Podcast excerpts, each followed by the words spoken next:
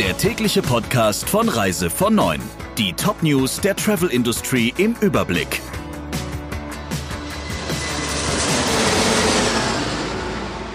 Mit Ursula Lampe, schönen guten Morgen. Der Touristik übernimmt 50 Prozent der Aldiana Holding. Diese hatte zuletzt der Schweizer Investmentgesellschaft LMEY allein gehört. Am Donnerstag wurden die entsprechenden Verträge unterzeichnet. Aldiana passe ideal in das Portfolio an Reiseangeboten, denn man wolle auch im hochwertigen Cluburlaubssegment wachsen, kommentierte der CEO der der Touristik Group Hartmann den Abschluss. Aldiana genießt in der Branche zwar nach wie vor einen guten Ruf, hat in den vergangenen Jahren aber einige Eigentümerwechsel und wirtschaftliche Turbulenzen erlebt. Aktuell betreibt der renommierte Clubanbieter zehn Anlagen in Griechenland, Italien, Österreich, Spanien, Tunesien und auf Zypern. Die Kartellbehörden müssen dem Kauf durch der Touristik noch zustimmen. Die Luftfahrtverbände A4E und ACI Europe kritisieren die fehlende Abstimmung bei der Öffnung der EU-Außengrenzen für den Flugverkehr. Es entstehe ein Flickenteppich von Reisebeschränkungen und Grenzkontrollen in ganz Europa, so die Verbände.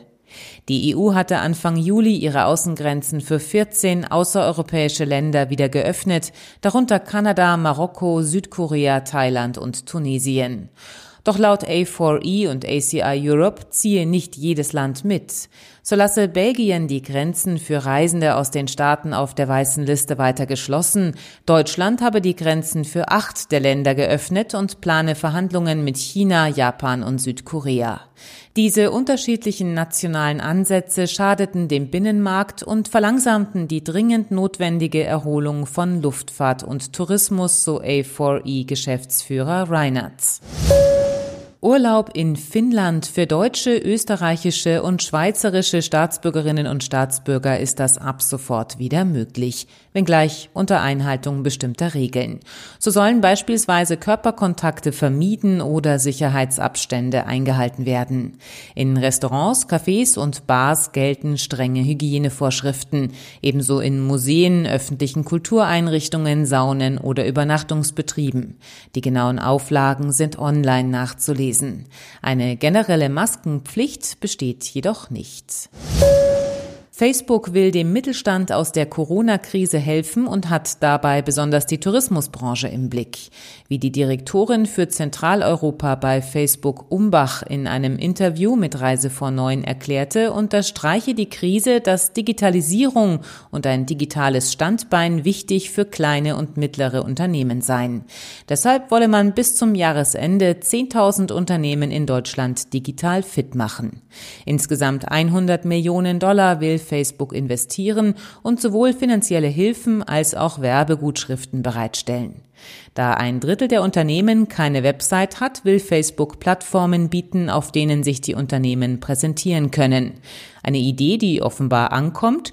So gaben bei einer Ipsos-Studie 40 Prozent der befragten Inhaber und Mitarbeiter an, dass Facebook-Apps und Tools ihnen helfen, Neugeschäft zu generieren. Der ökologische Fußabdruck spielt für deutsche Business Traveler eine immer wichtigere Rolle. Das zeigt eine Umfrage von SAP Concur. So sagten 96 Prozent der Befragten, sie würden für mehr Umweltschutz teilweise sogar deutlich längere Reisezeiten in Kauf nehmen.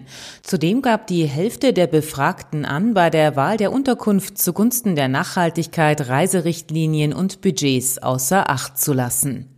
Doch nachhaltiges Geschäftsreisemanagement lässt sich offenbar in vielen Situationen nicht umsetzen. Es fehle der Zugang zu Tools, die die Nachhaltigkeit der verschiedenen Buchungsoptionen anzeigten. Soweit das Wichtigste aus der Branche. Ihnen noch einen schönen Tag. Der Reise von Neuen Podcast in Kooperation mit Radio Tourism. Mehr News aus der Travel Industry finden Sie auf reisevon und in unserem täglichen kostenlosen Newsletter.